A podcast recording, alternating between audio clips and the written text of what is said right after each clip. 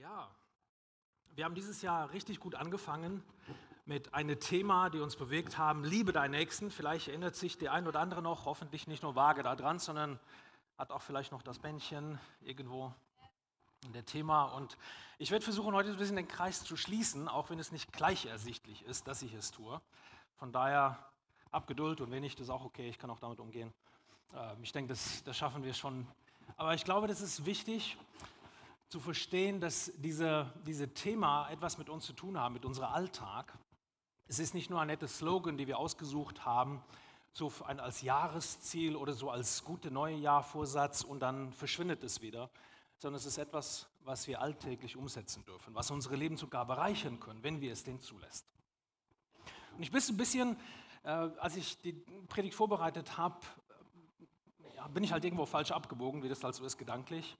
Ich suchte eigentlich einen Bibeltext für eine Predigt und je länger ich den Text versucht habe, in mein Thema reinzuquetschen, da habe ich festgestellt, das funktioniert nicht. Ja? Also das kennen Prediger, ich weiß nicht, der das Thema, ja, also vielleicht auch.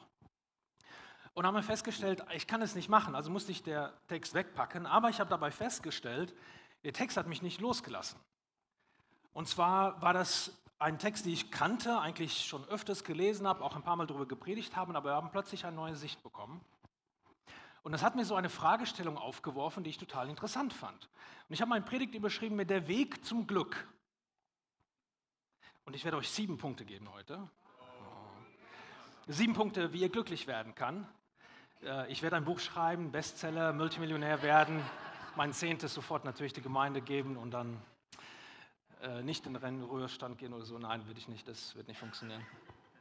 Aber der Weg zum Glück. Und angefangen hat es eigentlich, vor ein paar Jahren war ich in einem Gespräch mit jemand und dann kam so, so wirklich, wenn man so tief im Gespräch ist mit jemand und irgendwann so ein entscheidender Satz kommt, weiß nicht, ob ihr das kennt. Und da kam so dieser Satz, ich möchte doch nur glücklich sein. Und die, dieser Satz hat mich beschäftigt. Also die, die Gespräche kann ich mich nicht mehr daran erinnern, aber dieser eine Satz. Und ich bin nach Hause gefahren und habe mir dann überlegt, bist du glücklich? Also ich jetzt, ja. Und habe festgestellt, ja. Und dann kam die zweite Frage. Warum?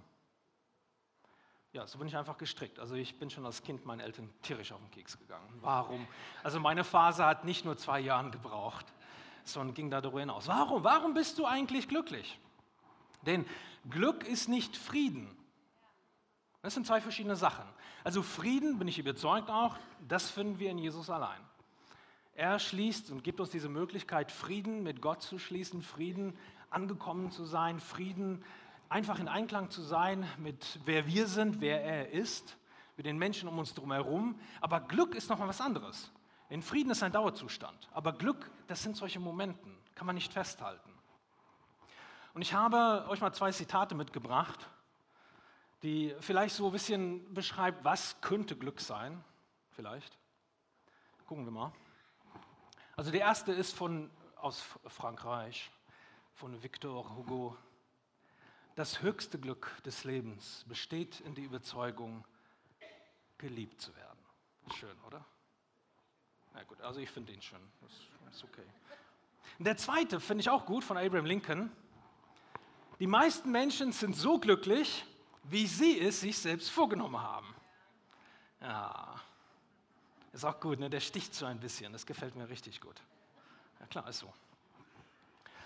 Und ich habe dann überlegt, also Glück, wenn ich, äh, wenn ich so gucke, so generell, wie Menschen versuchen, Glück zu finden, versuchen sie das meistens in allererster Linie durch irgendwas zu erreichen oder irgendwas einzukaufen oder irgendwas Neues zu haben. Und ich habe so als Zehnjährige so ein ganz einschneidendes Erlebnis gehabt, festgestellt haben, das ist nicht der richtige Weg. Weiß ich noch, ich bin mit meiner Mutter einkaufen gegangen, das war für mich ein Tortur als Kind. Für meine Mutter war das wahrscheinlich auch ein Tortur, weil sie hat mich mitgenommen. Ähm, und wir waren so ein, ein, ein ja, alles Verkaufladen, die gibt es ja nicht mehr so richtig. Und ich weiß noch, ich bin da dann durch die Gänge gerannt und habe meine Mutter Kirre gemacht und irgendwann sah ich etwas, und mein Herz ging auf. Es war ein Spielzeug, so kleine UFO mit zwei Aliens drin und ach, ich wollte das unbedingt haben. Na klar, was macht man, wenn man kein Geld hat? Mutter, Was sagte Mutter? Nö. Und ich habe ich hab echt, äh, ich bin durchgedreht. Also ich weiß nicht, also ich bin froh, dass meine Kinder nicht ganz so sind, wie ich es war. Die sind zwar genauso verrückt wie ich, aber nicht, nicht so verrückt. Und irgendwann habe ich meine Mutter so weit, dass sie gesagt haben, okay, du kannst es kaufen, wenn du es bezahlst. Und damals war das noch ein bisschen anders wie heute. Heute schließt man einen Vertrag ab, macht eine Ratenzahlung, man kriegt es am nächsten Tag geliefert. Und ob man dann zahlt oder nicht, das ist dann nochmal eine andere Frage. Man hat es sofort. Das war anders. Man dürfte anzahlen und es blieb dort. Und es blieb so lange dort, bis der volle Kaufpreis gezahlt wurde. Gut, dass ich äh, nicht von Internetkäufen wusste damals. Das hätte ich, glaube ich, dann nicht durchgehalten. Auf jeden Fall habe ich dann, ich, 5 Mark oder 5 Euro habe ich angezahlt, damit es dann da bleibt. Mein Name wurde drauf gesch geschrieben und jedes Mal, also ich habe alle, bin ich noch mehr auf den Geist gegangen dann bin ich da hingegangen, habe um Geld gebettelt. Bitte kauf mir zu Weihnachten und zu Geburtstag keine Socken. Ich will keine Taschentücher. Ich brauche kein selbstgestrickte Pulli. Und wenn du mir nur die, das Geld für die Wolle geben würdest, meine Tante hat das nie verstanden. Sie hat mir trotzdem Unterwäsche gekauft aus irgendeinem ganz seltsamen Auf jeden Fall habe ich dann so Stück für Stück das Geld zusammen gehabt und immer wieder abbezahlt und immer wieder abbezahlt. Und ich vermute, dass die letzte große Posten meine Mutter bezahlt haben, weil ich einfach unerträglich wurde. Ja, Ehrlichkeit, damit fängt Besserung ja bekanntlich an. Ähm, und ich weiß noch, dieser Tag sind wir dann hingefahren, 20 Kilometer von zu Hause weg, nächsten Ortschaft. Und ich bin in den Laden rein mit so einer charismatischen Breitbandlächeln. Und wenn ich gelächelt hätte, wäre mein Kopf wahrscheinlich aufgeklappt. Und bin in den Laden reingegangen und habe so das, kennt ihr das? Wenn du so reinläufst. Und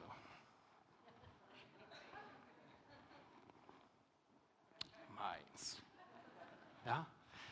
Oh, und dann drehte er sich um und holte dieses Paket runter und gab es mir.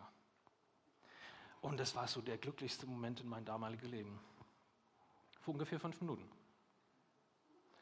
Ja, und dann war ich zu Hause und dann habe ich das ausgepackt und habe festgestellt, es kann nicht das, was ich möchte. Es kann nicht selbstständig fliegen. Die Menschen sehen doof aus. Äh, warum habe ich eigentlich so überhaupt so ein Terz gemacht und äh, da lag ein Lego-Katalog oh, das will ich unbedingt haben. Ja, kennt ihr das? Ich habe festgestellt, Glück, Glück kriegt man nicht, indem man Dinge kauft. Das ist vielleicht mal kurz da, so eine Freude, ja, ich habe jetzt was Schönes, aber in den nächsten Moment ist es wieder weg. Und es kommt dann zu der Frage so, wie können wir denn eigentlich glücklich werden und was lässt uns denn glücklich sein? Und deswegen möchte ich euch in den Text reingucken, in Römer 12, die Verse 9 bis 20. So eine kurze, ich glaube, Paulus gibt uns hier eine gute Einleitung zum Glücklichwerden. Und ihr schreibt ja an die Korinther, und es tut mir leid, ich lerne es irgendwann, dass ich äh, nicht so klein, für alle, die keine Brille haben, ich lese es euch noch vor, ansonsten könnt ihr es zu Hause nachschlagen, Römer 12, 9 bis 12. Ihr schreibt Paulus, die Liebe soll echt sein, nicht geheuchelt. Verabscheut das Böse. Haltet euch unbeirrbar an das Gute. Und jetzt kommt so ein Abschnitt, da redet er mit der Gemeinde in Rom darüber, wie sie miteinander umgehen sollen. Und das finde ich super spannend. Lasst im Umgang miteinander Herzlichkeit, geschwisterliche Liebe zum Ausdruck kommen. Ihr betrefft euch gegenseitig darin, einander Achtung zu erweisen. Lasst in eurer Eifer nicht nach, sondern lasst die Feuer des Heiligen Geistes in euch immer wieder stärker werden. Dient dem Herrn. Freut euch über die Hoffnung, die ihr habt. Wenn Nöte kommen, haltet durch. Lasst euch durch nichts von Gebet abbringen. Helft Gläubigen, die sich in einer Notlage befinden. Lasst sie mit ihrer Not nicht allein. Macht es euch zur Aufgabe, gastfreundlich zu sein. Segnet die, die euch verfolgen. Segnet sie, verflucht sie nicht. Freut euch mit denen, die sich freuen. Weint mit denen, die weinen. Lasst euch im Umgang miteinander davon bestimmen, dass ihr ein gemeinsames Ziel habt. Seid nicht überheblich, sondern sucht die Gemeinschaft mit denen, die unscheinbar und unbedeutend sind. Haltet euch selbst nicht für klug. Vergeltet niemand Böses mit Bösem Bemüht euch um eine vorbildliche Verhalten gegenüber jedermann. Und wenn es möglich ist und soweit es an euch liegt, lebt mit allen Menschen in Frieden. Jesus, ich danke dir für diesen Bibeltext und ich danke dir, dass es uns so eine Wegweise gibt, wie wir Glück finden können. Dann, wenn wir verstehen, um was es wirklich geht, dann hilfst du uns dabei und dafür danke ich dir. So schenke uns einfach ein offenes Herz zu empfangen. Sieben Punkte, wie man glücklich werden. Ich habe festgestellt, mit Dingen werden wir nicht glücklich, aber ich habe auch gleich festgestellt, dass man mit Menschen weitaus größere Glück erleben kann als mit Gegenständen oder mit Karriere oder mit Macht oder mit Ruhm. Denn Menschen ist das schönste Geschenk, das Gott uns gemacht hat. Wenn wir mit Menschen in Berührung kommen, passieren Wunder, im wahrsten Sinne des Wortes. Und deswegen gibt Paulus uns hier eine Einleitung. Der erste Punkt ist, sei herzlich. Wissen, ich weiß nicht, kennt ihr diese Frage, wenn jemand kommt, und äh, das ist ja so üblich, man trifft sich und dann kommt die erste Frage, wie geht's? Danke, es war keine rhetorische Frage. Na, wie geht's? Aber wie geht's ist oft eine rhetorische Frage, oder? Das ist so, wie geht's? Ich bitte, ich will nicht, ich will nicht, ich will nicht hören. Sag mir einfach nur gut. Ja, und, und leider sind wir ja nicht Propheten. Wisst ihr, wenn zwei Propheten sich treffen, dann geht es ja ungefähr so. Dir geht es gut und wie geht es mir? Aber wenn, wenn Menschen sich treffen, so diese Wie geht's Frage, ist ja oft so eine Floskel. Und ich habe eine Zeit lang gemacht, äh, wenn jemand dann kam und dann gefragt, na eben, wie geht es dir? Habe ich angeguckt und gesagt, hast du Zeit? Oder war das jetzt eine Floskelfrage? Äh, die haben natürlich immer gesagt, oh, ich habe Zeit, ich habe Zeit, ich will eigentlich weg. Nein. Aber wann nehmen wir uns wirklich Zeit für die wesentlichen Dinge im Leben? Wisst ihr, es ist so eine harmlose Frage, wie geht es dir? Und die kann doch so tief gehen. Und ich erlebe es manchmal auch auf der Arbeit, wenn ich Kunden anrufen von uns und dann fragen, wie geht's? Und dann bin ich manchmal eine halbe Stunde, Stunde am Telefon, weil diese Wie geht's eine Schlüssel ist, wenn ich wirklich wissen will. Und manchmal ist es anstrengend, muss ich zugeben, aber manchmal ist es einfach genial. Wenn ich weiß, ich kann jemand gerade unterstützen dabei, denen zu helfen, wenn ich diese Frage ernst meine. Wie geht es dir?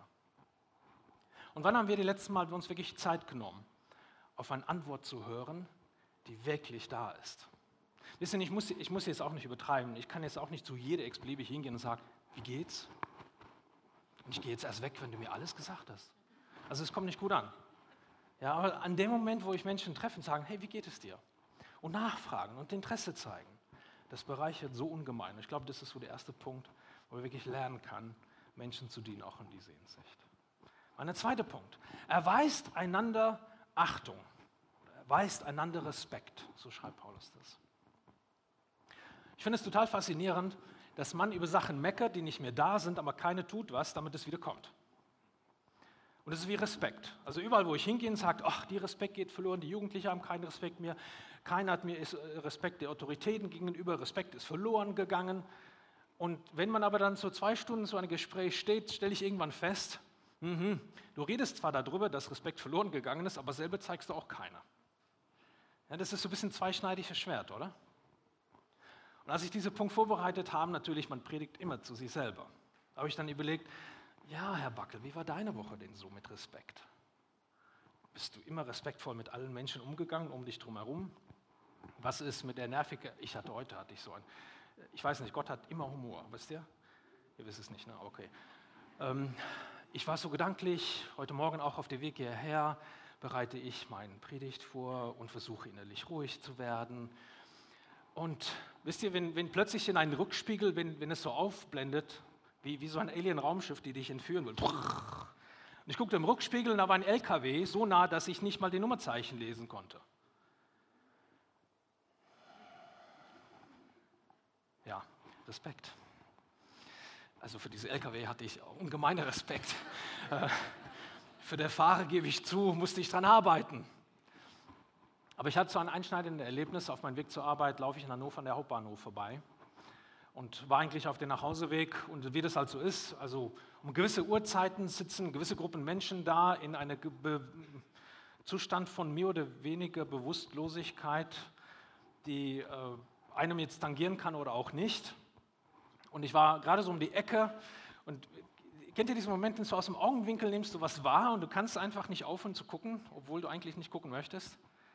Da war gerade eine Frau, die begibt sich, also so richtig, so wie man sich das nur vorstellen kann und nicht vorstellen will. Und alle Gedanken, die mir in meinen Kopf gehen, das spare ich euch jetzt. Und eine davon war durchaus auch, oh, die Arme, aber der kam irgendwann. Und dann sah ich aber, wie jemand anders, völlig unbeteiligt, ein Passant, anhielt, seinen Rucksack abnahm, ein Taschentuch rauskramt, ihr hinhält, kurz guckt und ging. Und manchmal gibt es so diese Momente im Leben, wenn man so eine Ohrfeige kriegt, ja. Und ich dachte so, oh, Respekt, Respekt. Eine kleine Geste. Ich glaube nicht, dass die Frau sich daran jemals erinnern würde, dass sie ein Taschentuch bekam. Sie war nicht mehr fähig oder in die Lage, sich an irgendetwas zu erinnern. Aber die Menschen, die es gesehen haben, vielleicht auch. Und das hat mein Herz echt bewegt, wo ich gedacht habe, wo ist eigentlich die Respekt, die wir Menschen entgegenbringen, einfach in unserem Umfeld. Ob ich sie kenne oder nicht, spielt keine Rolle. Und ich glaube, das ist aber ein hilfreicher Hinweis, Menschen mit Respekt zu begegnen, die uns dann glücklich machen. Mein dritter Punkt. Sei voller Hoffnung. Es gibt zwei Arten von Menschen auf dieser Welt, habe ich festgestellt. Also jetzt sehr plakativ grau-weiß, äh, schwarz-weiß, grau-weiß, nicht schwarz-weiß. Ähm, es gibt manche Menschen, die erfreut ein Raum, wenn sie diese verlässt. Und es gibt Menschen, die erfreut ein Raum, wenn sie einen Raum betrifft. Ihr guckt mich jetzt alle so erstaunt an. Also ihr habt, komm, wer hatte, nee, ich will jetzt nicht fragen, wer hatte Familie über Weihnachten da? Ähm, ja, seht ihr? Und sofort denkt ihr, oh Gott sei Dank sind sie weg. Nee, ich kann nicht Gedanken lesen, aber manchmal braucht man auch nicht Gedanken zu lesen. Es gibt, es gibt diese Menschen, die, man freut sich einfach, wenn die reinkommt, oder? Die sind voller Hoffnung, die sind gut gelaunt, man kann von denen was lernen, man freut sich, wenn sie da sind, die sind so richtig ansteckend. Nein, ihr kennt keine solche Leute? No, okay, ein paar schon. Na gut, also wenn ihr sie nicht kennt, könnt ihr kennenlernen. Hier sind dann auch von Menschen, die es eigentlich können sollen. Hoffe ich, weiß ich. Von daher, nachher, wenn ihr Kaffee trinkt, ja, geht auf jemanden zu und sagt, bist du eine Hoffnungsträger oder bist du ein Hoffnungsjäger? Weiß dann nur in dem Moment, wenn du die Frage stellst, bist du der Jäger und nicht der Träger. Nur das so als Beispiel. Aber okay, könnt ihr, könnt ihr miteinander aushandeln. Aber wir haben die Hoffnung der Welt in uns, wenn wir Jesus nachfolgen.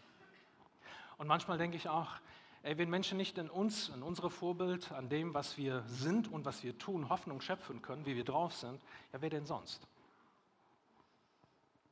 Wer denn sonst?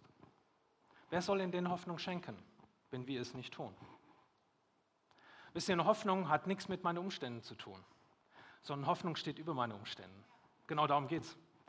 Denn ich setze nicht meine Hoffnung in mich selber, nicht in meine Umstände, sondern ich setze meine Hoffnung in einen Gott, der alles tun kann nicht alles tun muss, aber alles tun kann. Und das ist eine Hoffnung, der nicht vergebens ist, sondern eine Hoffnung, der trägt. Und ich habe beschlossen, ich möchte ein Hoffnungsträger sein, egal wo ich bin. Manchmal gehe ich Leute auch auf den Keks. Ich weiß, ich bin noch auf dem Weg zum Perfektwerden, aber das wird, in diesem Leben werde ich diese Ziele sicherlich nicht erreichen. Aber Hoffnung zu schenken, Menschen zu begegnen und wenn sie weggehen, zu sagen, okay, mein Leben ist ein bisschen heller geworden. Das ist ein Ziel, glaube ich, die wir alle haben können. Und das sind solche Kleinigkeiten, die wir machen können. Zuhören, Respekt erweisen, lächeln, empathisch sein, einfach Interesse zeigen, die so einen Unterschied machen kann. Ich meine, ich weiß, ist, haben wir ein, ist jemand Kassierer unter uns? Keine. Okay. Ich liebe Kassierer und Kassiererinnen. Vielleicht, weil ich den Job selber gemacht habe. Ich habe großen Respekt für diese Leute. Und deswegen ermutige ich immer, wenn ich über den rede, seid doch mal freundlich und nett zu denen. Ganz besonders, wenn der vor euch nicht nett war. Schenk ihnen ein Lächeln. Hey, das macht so einen großen Unterschied, wenn wenigstens eine nette Kunde am Tag da war. Und wenn du diese nette Kunde warst, ist es noch besser. Mein vierter Punkt, sei großzügig. Großzügigkeit. Teddy hat das alte Boxerweisheit schon von sich gegeben. Geben ist seliger als nehmen. Oh. Ja, stimmt. Es ist der alte Boxerweisheit, ja. Ähm, es war natürlich anders gemeint, aber es stimmt trotzdem. Wisst ihr, es ist nett, ganz ehrlich, ich liebe es, Geschenke zu bekommen. Und Weihnachten ist natürlich immer eine gute Zeitpunkt dafür, aber noch mehr freue ich mich, was zu geben. Und wir haben so eine skurrile Tradition irgendwann entwickelt, dass wir ähm, ungebetene, kuriose Geschenke geben.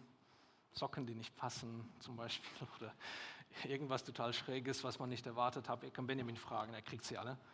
Meistens. Äh, sorry, das ist schon. Nein. Und einfach dann dabei zu sehen, was passiert, wenn wir was geben, wenn wir anderen Menschen was schenken. Wisst ihr, es geht nicht immer um Finanzen, es geht auch um Zeit. Zeit, die wir haben. Zeit ist das Kostbarste, was wir haben. Geld kriegst du immer wieder und verlierst es auch immer wieder und gibst es immer wieder aus. Aber Zeit ist einmalig. Das ist eines der kostbarsten Sachen, die wir haben. Wann hast du das letzte Mal jemand wirklich Zeit geschenkt? Und zwar großzügig. Dich Zeit genommen. Wir sind alle so busy und hetzen uns ab und den nächsten Termin und das ist geplant. Und ich bin der Letzte, der sagt, schmeiß deinen Terminkalender über Bord und mach doch mal was völlig Verrücktes. Aber vielleicht mache ich das mal heute Morgen. Schmeiß doch mal deinen Terminkalender über Bord und mach was völlig Verrücktes, ja. Und nimm dir doch mal Zeit für die wesentlichen Dinge im Leben. Es gab einen Bergsteiger, der mit einer Sherpa unterwegs war. Und als die irgendwann so auf die Himalaya, auf die K2, so der Basiscamp erreicht haben und er immer, wir müssen weiter, wir müssen weiter und der Sherpa, irgendwann saßen die zusammen so am Feuer und sagt dann zu ihm, stimmt das, dass du vom westlichen Welt kommst? Ja, ja, sagt der Bergsteiger, ich komme von westlicher Welt. Der Sherpa sagt, das ist, äh, ihr habt so viel geschafft, technisch, ihr könnt Meere überqueren, ihr könnt bis zum Mond fliegen, ihr könnt Berge besteigen. Also es ist Wahnsinn, was sie alles geschafft haben. Ja, sagt er, sie. Stimmt, wir haben es drauf. Er sagt, ich habe mal eine Frage. Wie kommt das, dass Leute, die so mächtig sind, von so einem kleinen Ding beherrscht wird? Gute Frage, oder? Wer beherrscht unsere Zeit? Unsere Kalender oder wir? Lass uns damit großzügig sein, Menschen bereichern mit dem, was Gott uns anvertraut haben. Geh doch mal auf Fremde zu und fang ein Gespräch an. Sag, wie geht's dir eigentlich? Ich habe zwar keine Ahnung. Ich habe nicht wirklich eine halbe Stunde, aber 15 Minuten kann ich dir geben heute. Es reicht, um einen Kaffee zu trinken. Wer bist du? Was tust du? Wo kommst du her? Warum bist du hier? Das sind so drei Fragen, kann man immer stellen, oder? Nein? Also es sind das ist völlig harmlos. Es gibt ganz andere Fragen. Frag Teddy, er kann ganz andere Fragen stellen, aber nachher, nicht jetzt. Ja, okay. Sei gastfreundlich. Auch etwas, was nicht mehr so üblich ist. Aber Gastfreundschaft ist eines der genialsten Sachen, glaube ich, die Gott uns anvertraut haben. Menschen einzuladen. Heute habt ihr eine gute Gelegenheit. Ich weiß, manche guckt schon auf die Uhr und fragt, oh Mann, der Braten wird nicht mehr fertig. Doch, irgendwann. Äh, es ist Sonntag, man hat ein bisschen mehr Zeit dafür.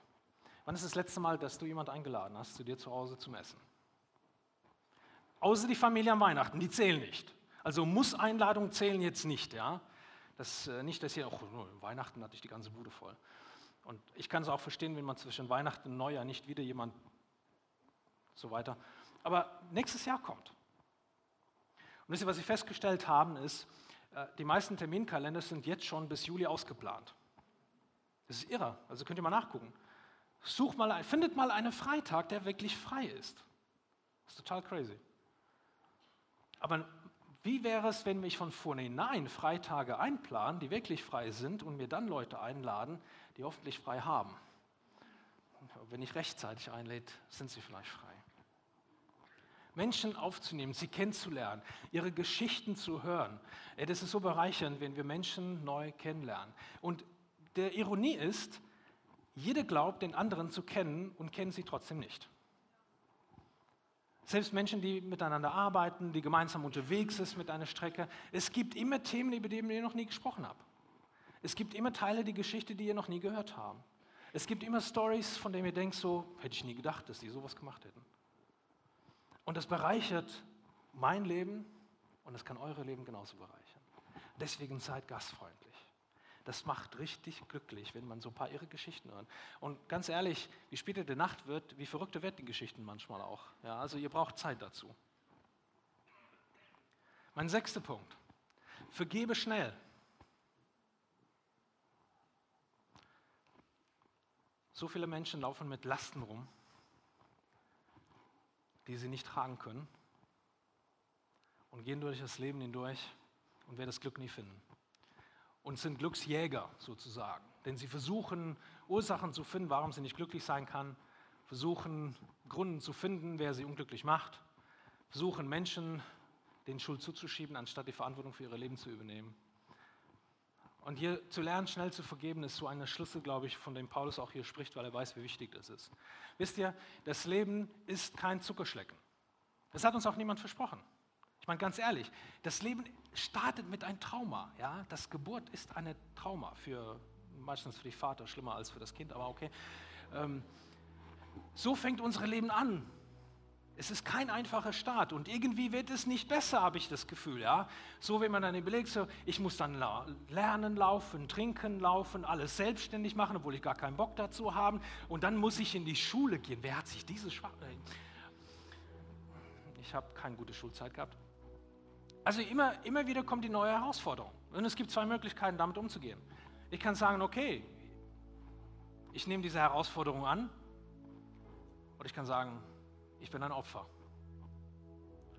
Und jeder von uns hat andere Herausforderungen.